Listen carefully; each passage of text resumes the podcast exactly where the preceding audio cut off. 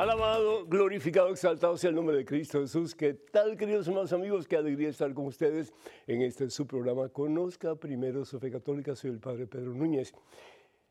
¿Alguien ha dicho a algunos de ustedes alguna vez, María no está en el cielo? ¿Será cierto? María no está en el cielo.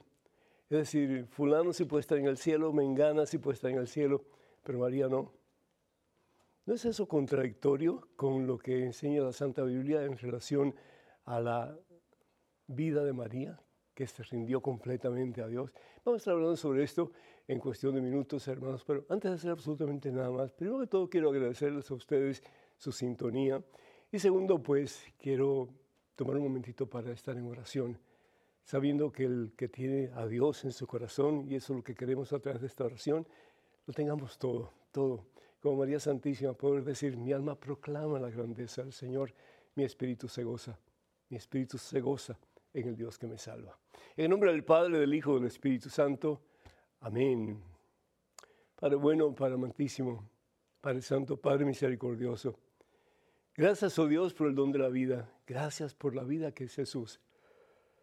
Y gracias, Señor, porque al igual que María, tenemos la oportunidad, la posibilidad con tu gracia y poder de caminar, Señor, de tu mano, Jesús cada día nuestra vida.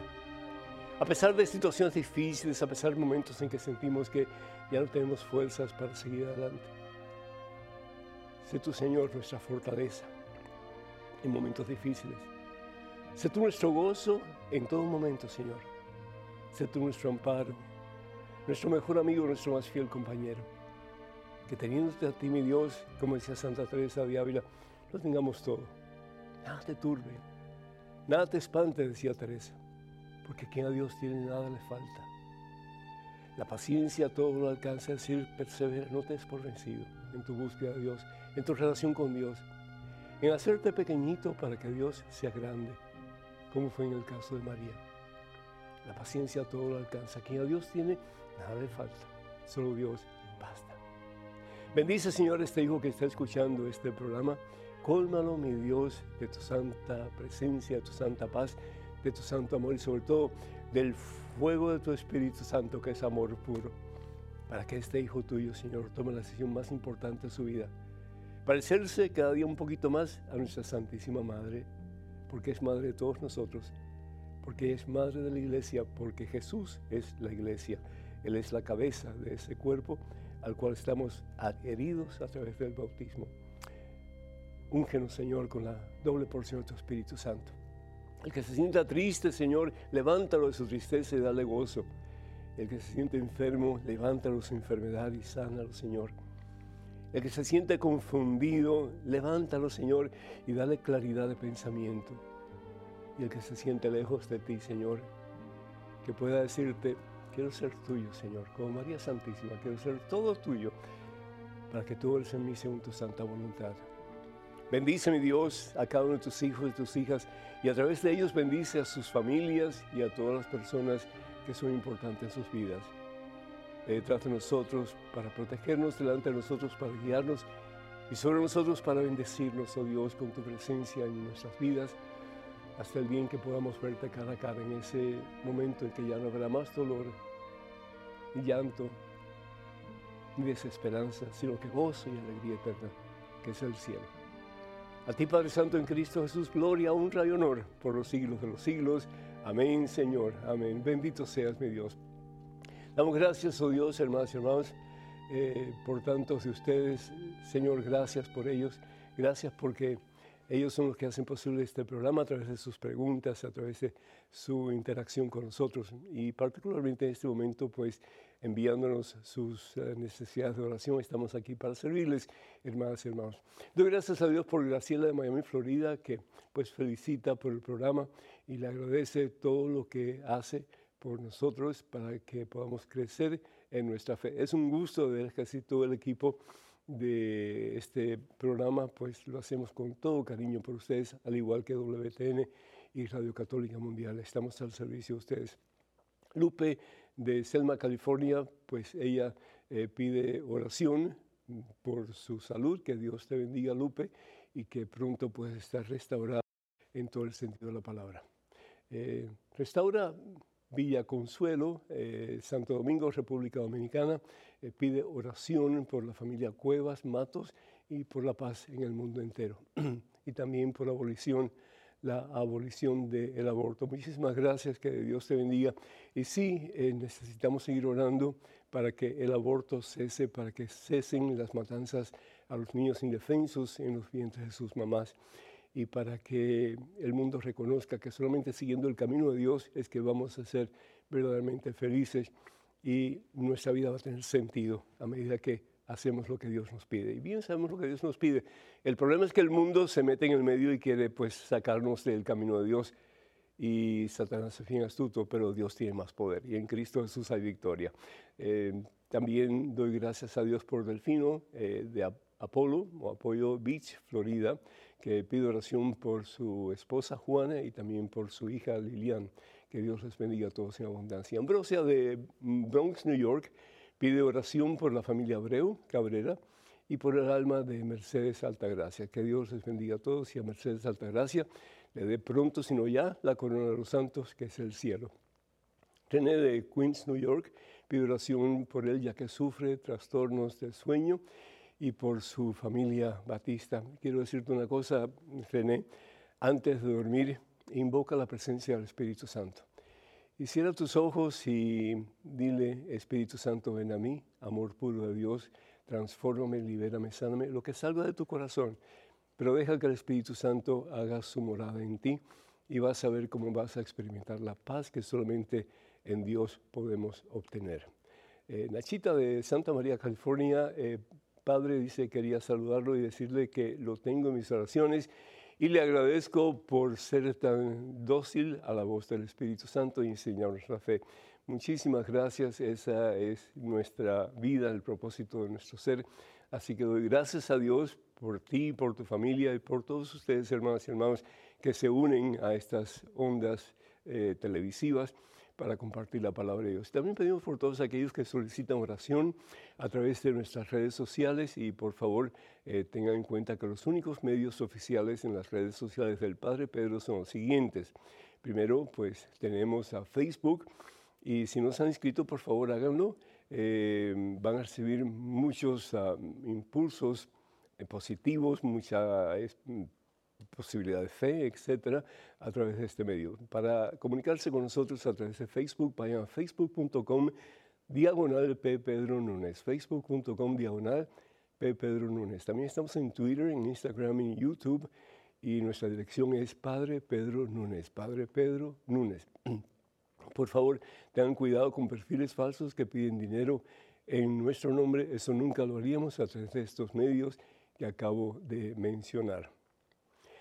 Está María en el cielo, está María en el cielo. ¿Será eso cierto? yo estaba un día en, pues, en una reunión, un grupo de personas, y entre ellos pues eh, había un pastor evangélico que conozco muy bien y cuyo conocimiento bíblico es bastante limitado, bastante limitado. Y yo me pregunto, ¿cómo hay personas que pueden hablar y predicar y todo lo demás, si no tiene un entrenamiento adecuado para hacerlo. El caso es que él argumentaba que María no estaba en el cielo, que María estaba dormida en alguna parte, pero María no estaba en el cielo.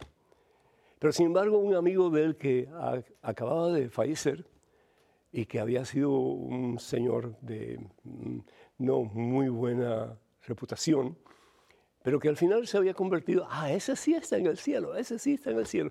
Así que hizo pecados, cometió pecados, eh, se envolvió en pecados a diestra y siniestra, pero en un momento de su vida, como el buen ladrón, se arrepiente y ya está en el cielo. Yo no discuto que esté en el cielo, no, eso solamente Dios lo sabe. En el caso del buen ladrón, pues definitivamente el Señor Jesús le dice que va a estar en el cielo. ¿Cuánto tiempo tiene que pasar por purgatorio? Solamente Dios lo sabe porque no podemos entrar a la presencia del todo puro, todo santo, todo perfecto, y nosotros ser imperfectos e impuros. Entonces tiene que haber un proceso de purgación, y eso pues nos dice San Pablo en su primera carta a los Corintios, el capítulo 3, versículos del 15 en adelante. Pero bueno, eso es otra cosa. El caso es que él decía que María Santísima no estaba en el cielo. Y no estaba en el cielo porque eso no está en la Biblia. Ah, pero entonces está en la Biblia el hecho de que su amigo sí está en el cielo. Es una contradicción total. Bíblicamente no tiene sentido. ¿Por qué nosotros creemos que María está en el cielo? Primero que todo, María es la mujer que el mismo Dios a través del ángel Gabriel le llama la tecaritomene. Es una palabra griega que significa la llena de gracia, la llena de gracia.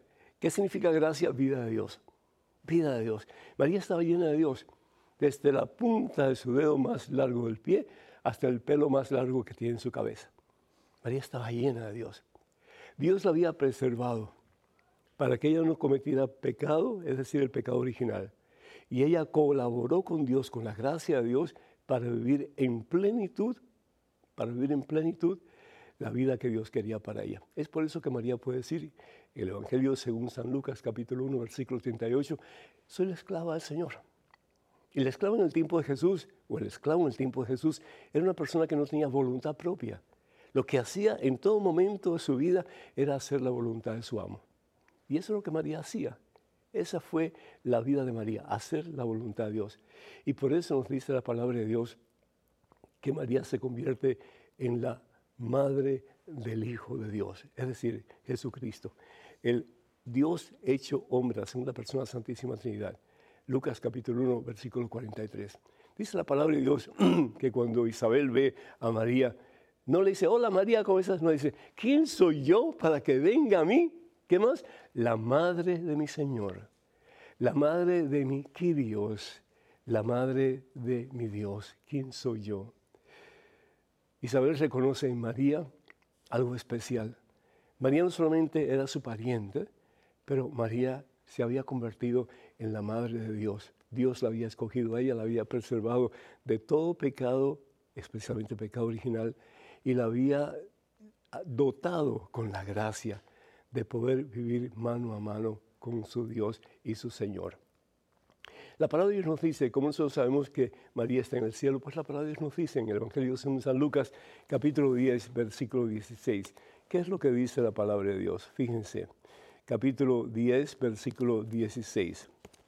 Jesús le da autoridad a sus discípulos. Y no solamente para que aten y desaten en la tierra, bien lo dice el Señor, lo que ustedes aten será atado, lo que ustedes desaten será atado, pero les da autoridad para hablar en su nombre. Y les promete Espíritu Santo que recibirán el día de Pentecostés. Hechos capítulo 2, versículos 1 al 10. Recibieron el Espíritu Santo como lenguas como de fuego que se posaron sobre cada uno de ellos y quedaron llenos del Espíritu Santo. ¿Para qué? Para que proclamaran la verdad de acuerdo a lo que Jesús les había enseñado y para que esa verdad continuara predicándose hasta el fin de los tiempos. Fíjense que los primeros cuatro años, perdón, cuatro siglos de la iglesia no habían Biblias. La Biblia era lo que ellos predicaban, lo que habían escuchado de Dios y lo que a través del Espíritu Santo Dios les inspiraba para que ellos le comunicaran a los nuevos cristianos y a aquellos que ya habían sido cristianos por un tiempo. Pero dice aquí la palabra de Dios, Lucas capítulo 10, versículo 16. Quien les escucha a ustedes, me escucha a mí. Es tremendo. Quien les escucha a ustedes, me escucha a mí. Quien les rechaza a ustedes, me rechaza a mí. Y el que me rechaza a mí, rechaza al que me ha enviado, que es al fin y al cabo el Padre, ¿verdad? Fíjense, en el Evangelio de San Mateo capítulo 17, versículos 1 al 3, vemos como Jesús se transfigura delante de sus tres discípulos, Pedro, Santiago y Juan, ¿cierto? En la cima del monte de la transfiguración, Jesús se transforma y los discípulos de Jesús pueden contemplar la misma gloria de Dios. Y al lado de Jesús a un lado estaba Elías y al otro lado estaba Moisés. Ellos están contemplando la gloria de Dios. Estaban ellos en el cielo, solo Dios sabe, pero están contemplando la gloria de Dios. Lo importante es que los dos habían sido pecadores. Elías había querido quitarse la vida, es decir, ya no más, ya no quiero seguir viviendo, ya no más, ya no puedo, ya no tengo fuerzas. El profeta más importante del Antiguo Testamento ya se había desilusionado a tal punto en su relación con Dios que ya no quería seguir viviendo. Y por otra parte Moisés, que mató y además de eso, pues que eh, pues, hizo cosas muy, muy terribles en el transcurso de su vida. Y sin embargo, María, que es la mujer más santa de la historia, ella no está en el cielo. No tiene sentido. ¿Por qué, por qué tanta em, animosidad contra María? Si es tu mamá y la mía también. ¿Por qué, si Dios la ha escogido para ser modelo para todos nosotros a imitar, por qué tanto desprecio? ¿Por qué a algunas personas le fastidia tanto aún mencionar el nombre de María? Y si ustedes están conscientes, eh, se habla mucho en círculos protestantes evangélicos de David, de Daniel, de Moisés, de Abraham, pero María rara vez. Y si se habla en la mayoría de las veces es para criticarla. Qué triste, ¿no es cierto? Hay una, una, una historia que quisiera compartir con ustedes sobre la importancia de María sí, en nuestras vidas. Ojalá que sí que sea bien importante ya para nosotros, como lo fue para Jesús, como lo fue para Jesús. Y la pregunta es, ¿por qué pedirle a María? Eh, una mujer eh, fue al médico y después de algunas preguntas sobre su historia clínica, el médico que era católico le preguntó, ¿usted es evangélica? Sí, respondió la paciente. El médico comentó, me agradan los evangélicos, solo hay un problema hablan mucho de Jesús y eso está muy bien, pero casi nunca mencionan a María. Desafortunadamente, solo he oído cosas negativas que muestran ofensa y desprecio. Dicen que somos idólatras porque tenemos a María como una diosa y eso es incierto totalmente. Hubo un silencio, dice la historia. Y de pronto la señora dice, doctor, ¿puedo hacer una pregunta? Por supuesto, le dice el médico. Doctor, si algún día yo llegara a su consultorio y su secretaria me dijera que usted está, eh, o mejor dicho, que usted no está, pero que su, mamá sí me puede atender, porque usted no está, ¿cree usted que me gustaría ser atendida por ella? Por supuesto que no, respondió el médico. Quien se graduó en medicina fui yo, no mi madre. Y la mujer continuó, bueno doctor, quien murió en la cruz por mí fue Jesús, no María. Entonces el médico le respondió, pero si usted llegara a mi consultorio y encontrara a mi madre en la recepción y resulta que ya no hay más turnos y que además usted no tuviera dinero para pagar por la consulta ni por las medicinas, y mi madre me pidiera por favor que la atendiera, ¿sabe qué? Yo con gusto no solamente la atendería, hasta le diera de gratis los medicamentos que usted pueda necesitar. ¿Y sabe usted por qué? por el simple hecho de que es mi madre y lo que me pide mi madre, eso yo lo hago. Entonces terminó el médico diciendo, un querer de mi madre es un hacer para mí. Hermanos, la Virgen María no hace milagros porque ella no es Dios, pero constantemente está pidiendo a su Hijo por tus necesidades y las mías. ¿Por qué? Porque nos ama. Ella incluso pide por aquellos que la desprecian y que hablan mal de ella, porque al fin y al cabo ella es mamá de estos también. Interceder unos por otros es importantísimo como cristianos. Efesios capítulo 6, versículo 18. Y la más grande de las intercesoras, entre nosotros y Jesús, no entre Jesús y el Padre, pero entre nosotros y Jesús, es María Santísima, nos guste o no nos guste. Bendito sea Dios. Con esto, hermanos y hermanos, pues quiero reiterar la importancia de tener a María como tal vez nuestra mejor compañera después de Jesús y de Dios Padre, Dios Espíritu Santo. Por favor, tengamos tiempo para hablar con María, para expresarle nuestras dolencias, nuestras situaciones difíciles, pero al mismo tiempo para pedirle a mamá María que nos ayude a ser como ella. Al fin y al cabo, es lo que el Papa San Juan Pablo II nos dejó como herencia. Está bien que le pidan a ella, pero más aún traten de imitarla. Porque el que imita a María de verdad, un día estará con ella en la presencia de Dios en el cielo.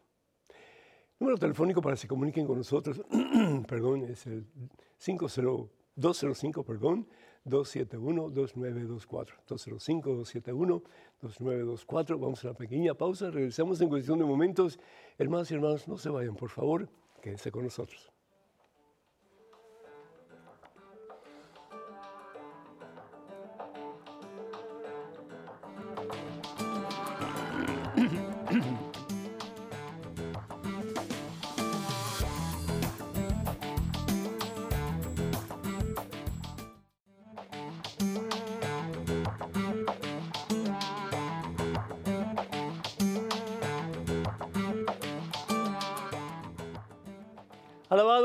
Glorificado, exaltado sea el nombre de Cristo Jesús. Hermanos y hermanos, bienvenidos a este segmento de su programa.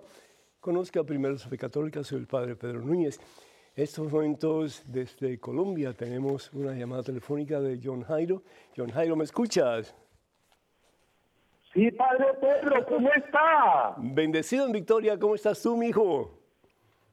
Ah, muy bien, padre, pero aquí por Perú, Antioquia, lo que vemos y lo estimamos mucho. Muchísimas gracias, John Jairo, muchísimas gracias. Dios te bendice, a ti y a tu familia también. ¿Y tienes alguna pregunta para mí?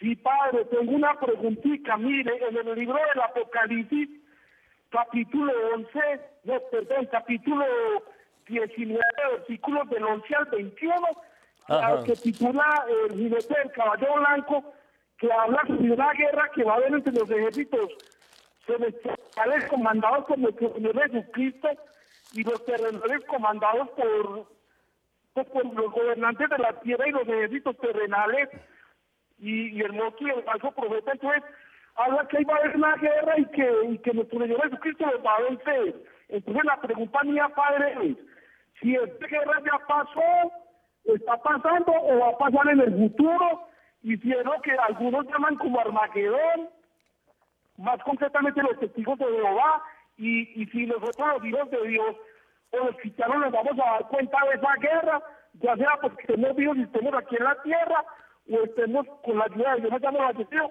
y ya estemos en el cielo. Muchísimas gracias, don Jairo. Muchísimas gracias. Esa guerra de la cual tú hablas ya fue, es y será. Es decir, es la continua batalla entre el bien y el mal. Y esto lo vemos desafortunadamente en estos tiempos, en que pues hay hasta peligro de una posible guerra a nivel mundial, ¿no es cierto? Tenemos a China, tenemos a Corea del Norte, tenemos a Rusia, tenemos a Ucrania, en fin, Estados Unidos, pues un montón de situaciones y uno dice, bueno, ¿y qué es lo que va a pasar aquí? Pues tenemos dos opciones, y la palabra de Dios bien lo dice en el Evangelio según San Mateo capítulo 7, versículos 13 y 14. Hay dos caminos nada más, el camino del bien y el camino del mal, el camino de Dios y el camino de Satanás. Y nos dice el Señor Jesús que el camino de Satanás, el camino del mundo es muy amplio y es muy fácil de caminar ojo por ojo y diente por diente. Te puedo sacar todo lo que tú tienes y yo probarte a ti que yo soy superior a ti, lo voy a hacer.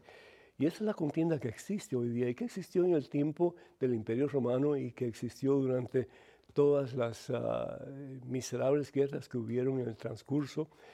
Eh, solo por gracia a Dios la Iglesia Católica ha podido sobrevivir más de dos mil años, solo por gracia de Dios, porque ha sido constante la persecución una y otra y otra y otra vez, la cantidad de gente que ha muerto en el proceso, la cantidad de gente que sigue muriendo en el proceso. Cuando hablamos del caballo blanco, la palabra de Dios nos dice en el Apocalipsis capítulo 19, como tú bien mencionas, eh, habla de, cuatro caballos, ¿verdad? Pero el caballo blanco eh, dice eh, lo siguiente, la palabra de Dios dice así, vi, esto en el versículo 11 en adelante, vi el cielo abierto y apareció un caballo blanco. El que lo montaba se llamaba fiel y verás y ese que es fiel y verás quién es, es Jesús, sí. El que tiene poder sobre todo lo que existe. Nosotros tenemos libre albedrío, tenemos la capacidad de tomar decisiones, o para bien o para mal. Pero toda decisión tiene una consecuencia, o para bien o para mal, ¿sí? Y dice, el que lo monta se llama fiel y veraz, es el que lucha y juzga con justicia.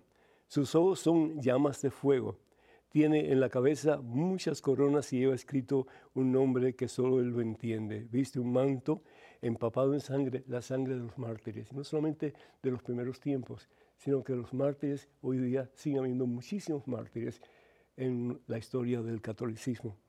Y dice, viste un manto empapado en sangre y su nombre es palabra de Dios. ¿Y quién es la palabra de Dios? Jesucristo. Entonces, es tiempo de que ya tomemos decisiones, hermano. O nos vamos con Dios o nos vamos con Satanás. Y cada cual tiene que tomar su decisión. Pero hay también consecuencias en cada decisión que nosotros tomemos. La guerra puede ser inminente. Eh, eh, cualquiera puede aprobar, eh, pues empujar un botón rojo y ahí empieza la guerra. Y vamos a sufrir todos. Porque en la guerra nunca se gana. Nadie gana. Todos perdemos. Y qué triste sería que eso sucediera. Simplemente por el hecho de yo tengo más poder que tú, yo tengo más autoridad que tú, yo puedo más que tú. Hay que orar mucho, mucho, mucho, mucho. La oración tiene poder y en la oración hay victoria.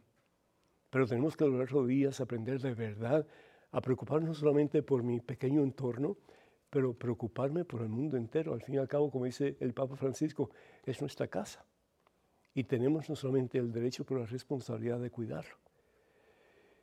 Y la situación hoy día nos está dando a entender de que si no cambiamos nuestra mentalidad egoísta, egocentrista, malsana, apartada de la voluntad de Dios, vamos a sufrir las consecuencias todos, y no solamente unos cuantos.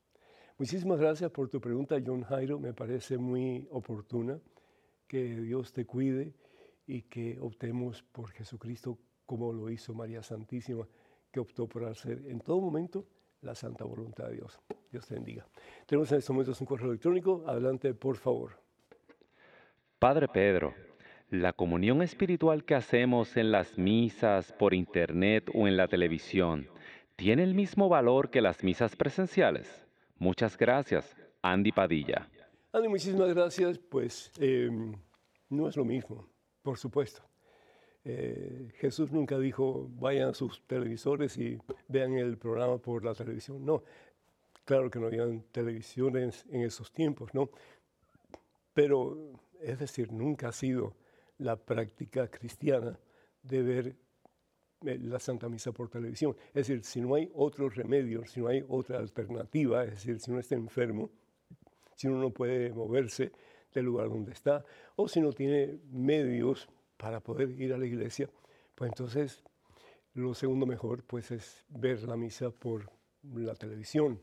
Claro, escuchar la palabra vale mucho, el unirse a las oraciones del sacerdote y de la comunidad vale mucho también, pero nunca reemplazan ese maravilloso momento de encuentro con Jesucristo en la Santa Eucaristía.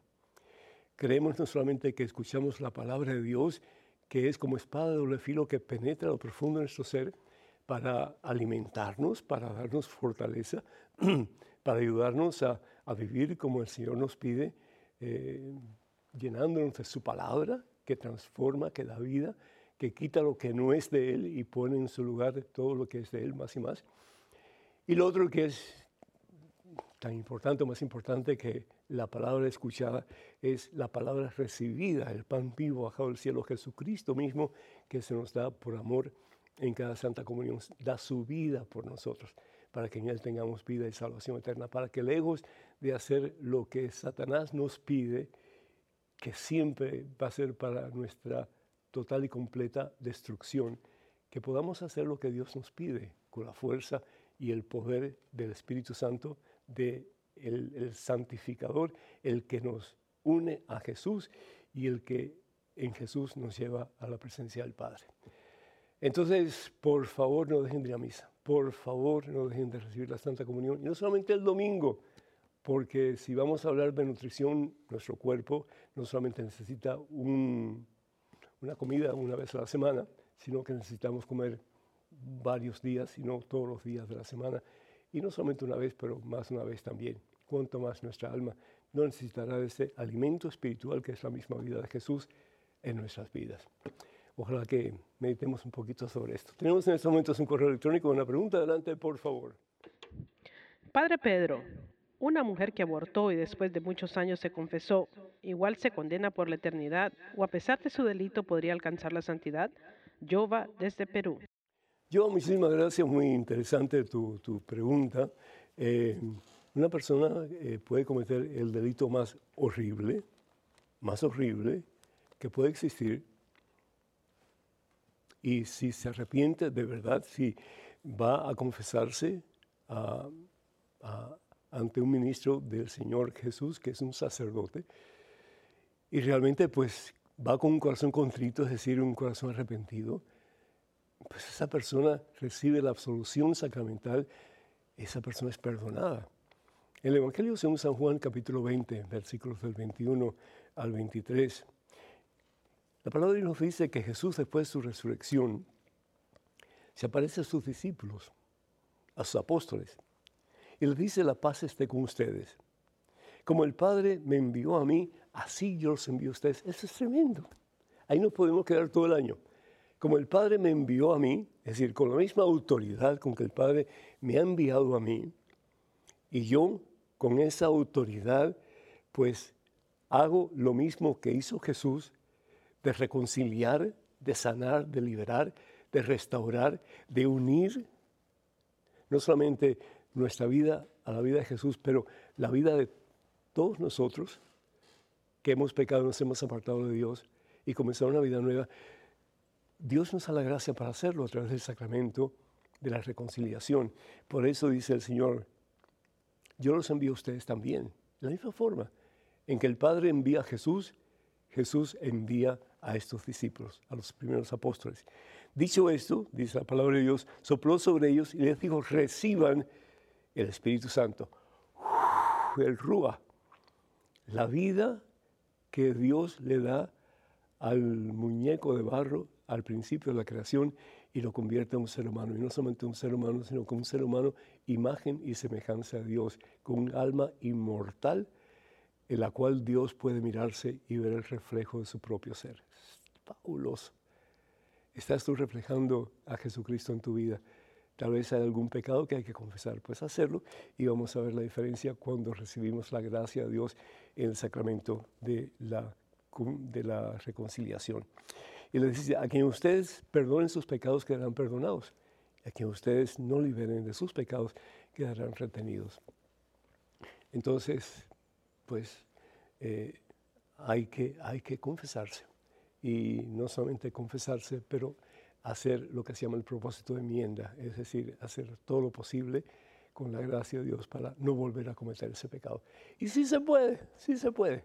Con Dios todo es posible. Bendito sea Dios comenzar una vida nueva. Es lo que Dios quiere, que ya dejemos de vivir en la basura, en la mediocridad cristiana, en la miseria y que nos levantemos en el nombre de Cristo Jesús para caminar de su mano. Con María Santísima, nuestro ejemplo de vida cristiana. Así sea. Tenemos en estos momentos un correo electrónico. Adelante, por favor.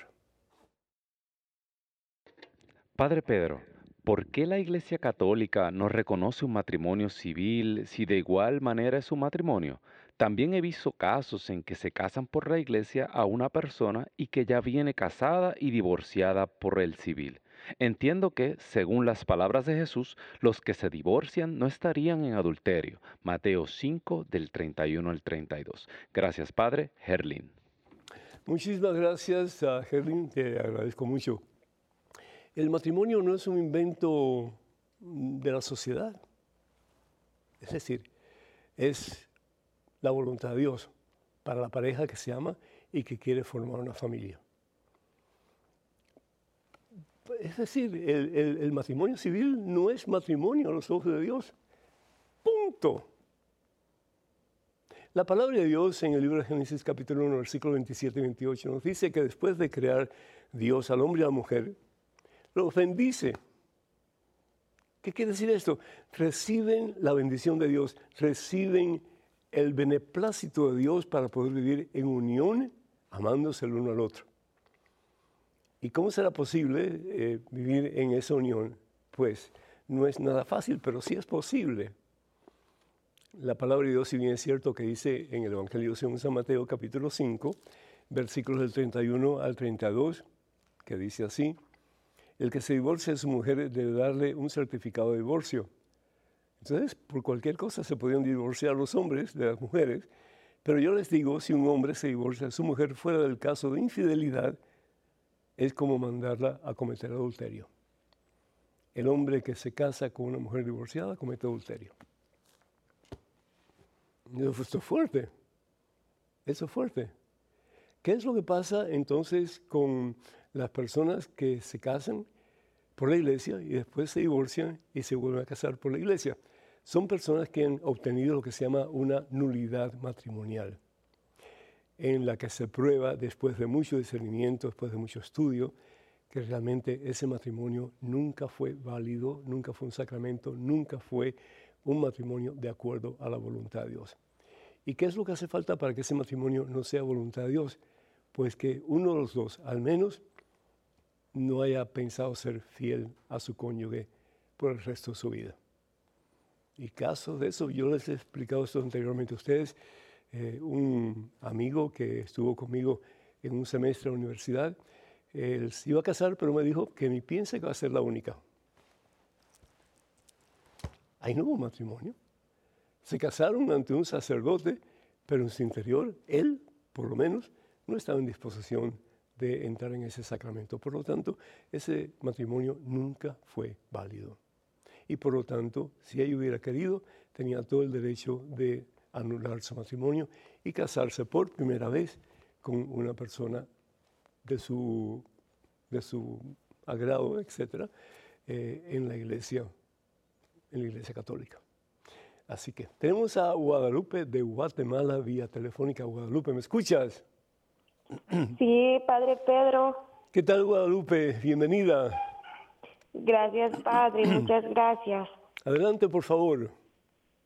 Eh, padre, yo quisiera preguntarle que el párroco de mi parroquia dice que los hermanos carismáticos son mucho mejores que nosotros católicos. Y yo digo, ¿cómo puede ser eso si ellos no creen en la Virgen María y no aceptan algunas doctrinas que la Iglesia Católica tiene?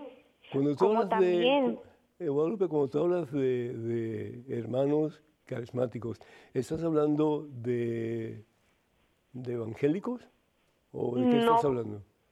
No, padre, son eh, hermanos que son católicos, participan en la iglesia católica, pero tienen una casa de oración ellos aparte. Y, pero, eh, ¿ellos creen en la doctrina de la iglesia católica, sí o no? Pues no en todo lo que se es de la doctrina de la iglesia católica. ¿En, qué no creen, por ejemplo? En la Virgen María. ¿No creen que la eh, Virgen María qué cosa? No creen que no respetan no respetan a la Madre. A la Virgen María. No respetan a la Madre de Dios. Correcto, Padre. María, Como también, pues, no a las imágenes. No a las imágenes.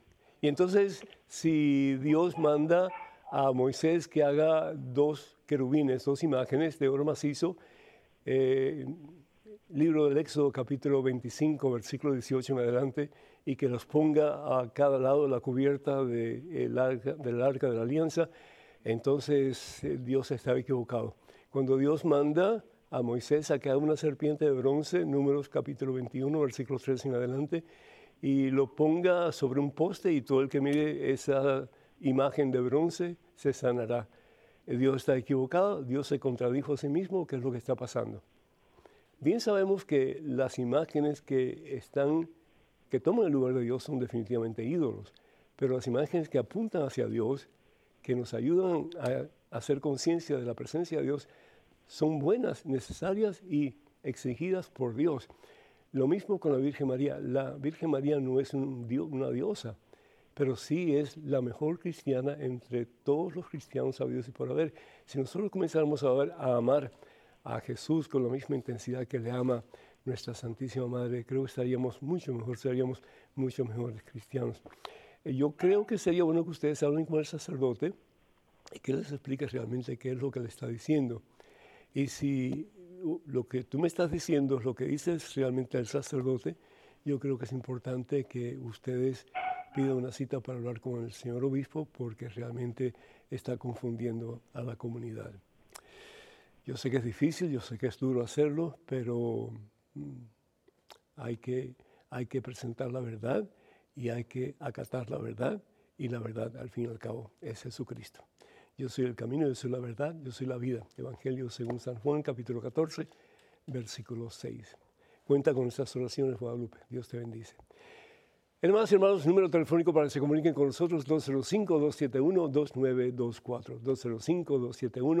205-271-2924. Vamos a una pequeña pausa, regresamos en cuestión de momentos, así que por favor no se vayan, quédense con nosotros.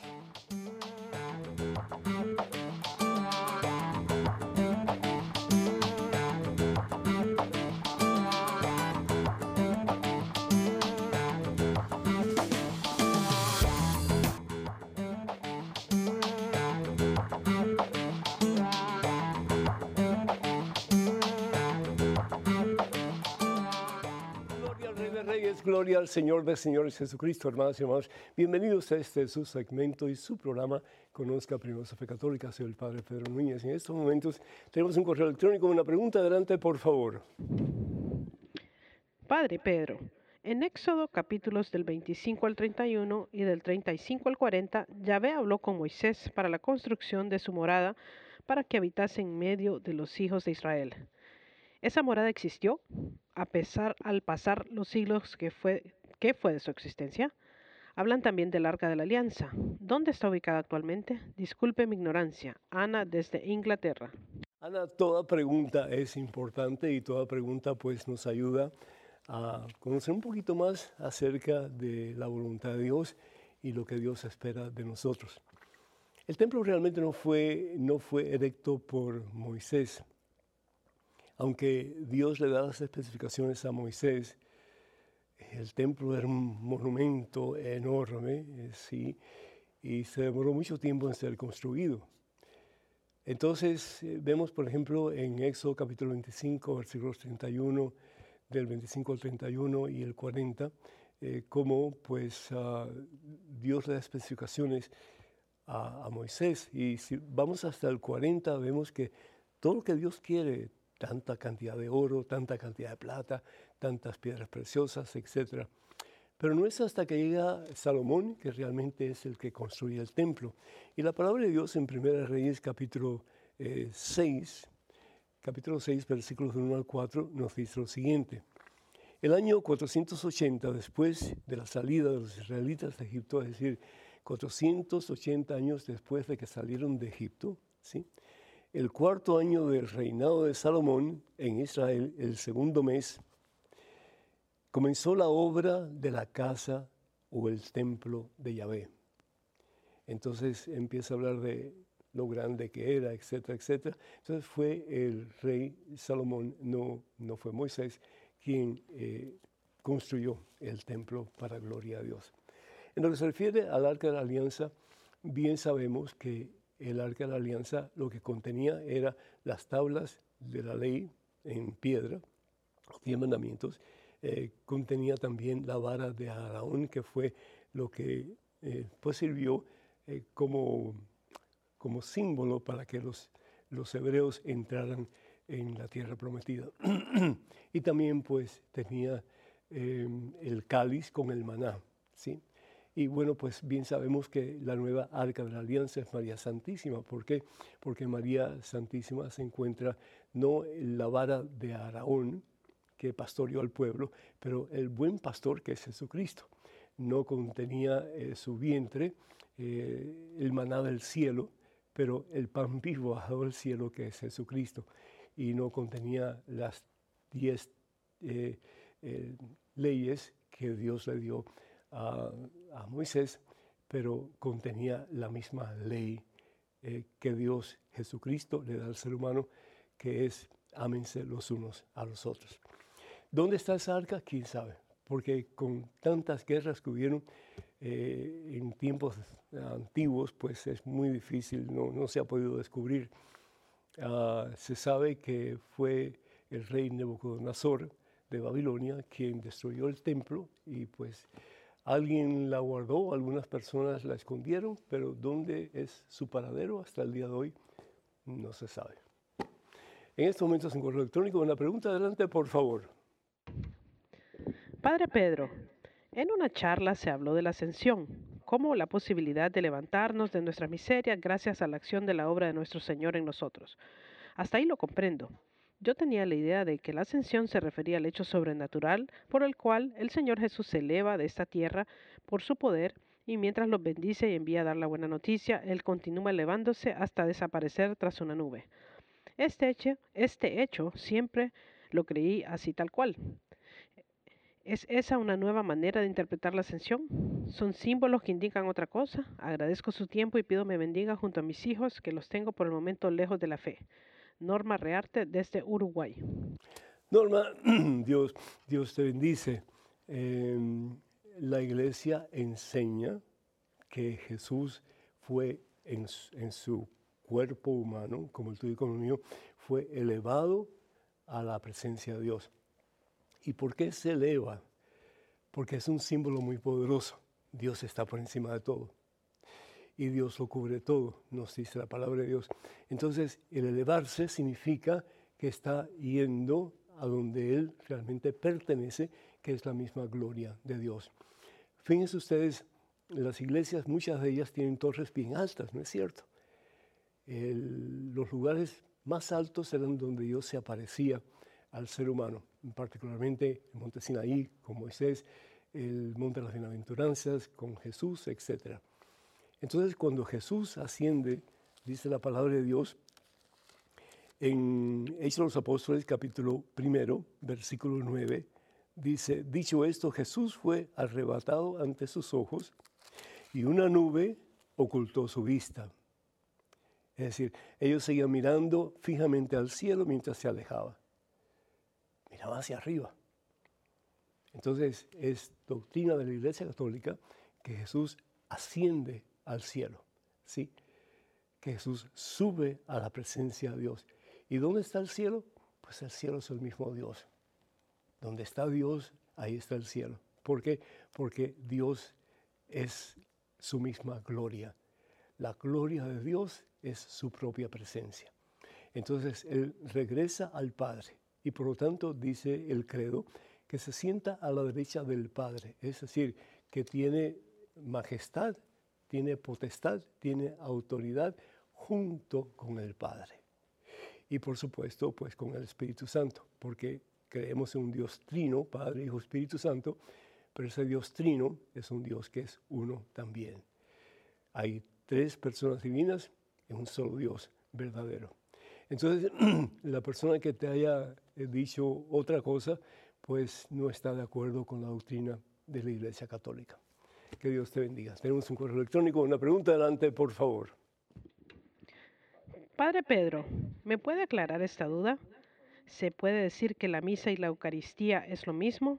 Por ejemplo, ¿se puede decir voy a la misa o voy a la Eucaristía? Para mí la Eucaristía es la liturgia de la Eucaristía que está dentro de la Santa Misa, es decir, la parte de la consagración y demás. Agradezco su aclaración. Carmen. Carmen, muchísimas gracias. Cuando hablamos de la misa, eh, misa es, es decir, la misa ha terminado y se ha acostumbrado pues a decir eso, el sacerdote lo decía. La Eucaristía, la palabra Eucaristía, Eucaristón, viene del griego que significa acción de gracias. Si vamos al Evangelio según San Lucas, capítulo 22, versículo 17 y versículo 19, vemos cómo Jesús toma pan y da gracias a Dios. Esa acción de gracias es lo que significa la palabra Eucaristía. Entonces cualquiera de las dos formas, cualquiera de los dos nombres es correctamente usado, se puede usar. No hay diferencia entre una y la otra. Cuando tú dices voy a, a, la Santa Misa o cuando tú dices voy a la Eucaristía, estás diciendo exactamente lo mismo. Ojalá que esto te haya podido ayudar. Benditos a Dios. Pues hermanas y hermanos, doy gracias a Dios por esta oportunidad que he tenido de compartir con ustedes Dios primero, pues seguiremos en contacto. Recuerden, por favor, los libros que este servidor tiene a la disposición de ustedes en el catálogo religioso de EWTN. Para ordenar cualquiera de estos libros, como por ejemplo Conozca más su fe católica, promesas bíblicas para tiempos difíciles, cuántas iglesias fundó Jesús y 150 historias que cambiarán tu vida, pueden llamar ordenar o simplemente informarse, informarse sobre estos materiales llamando al número telefónico 205-795-5814. 205-795-5814. También queremos recordarles que ya muy pronto EWTN va a tener la celebración familiar el primero de octubre en Phoenix, Arizona. Eh, tendremos charlas, tiempo para compartir con ustedes, actividades para niños, confesiones, adoración al Santísimo, la Santa Misa y un gran concierto eh, que va a ser provisto por Martín Valverde y su banda. Los esperamos a todos en Phoenix, Arizona. Eh, para más información pueden comunicarse con nosotros al número telefónico que hemos dado. También les invito a una prédica y hora santa titulada En busca de la Iglesia de Jesucristo. Este evento se llevará a cabo en Orange County, en el área de Los Ángeles, California, el próximo 12 de noviembre. Para más información, por favor, visiten la página web que sería ccctravelgroup.com diagonal Padre Pedro, Padre, Padre Núñez, no Padre Pedro, Padre Núñez, o simplemente llamen a Canterbury Pilgrimages, que es la agencia que está preparando nuestro peregrinaje a Tierra Santa, y el número telefónico de ellos es el 1-800-653-0017. 1-800-653-0017. Eh, quiero recordarles también que por favor sigan orando por este ministerio. Escríbanos cuando puedan con sus preguntas a padrepedro.ewtn.com, padrepedro.ewtn.com. Y recordamos también que además de sus oraciones, por favor, que necesitamos mucho, cuando puedan, pues envíenos sus donativos para poder seguir con este trabajo de evangelizar al mundo entero. Que el Señor nos bendiga en abundancia, en este día por siempre os colme de su paz.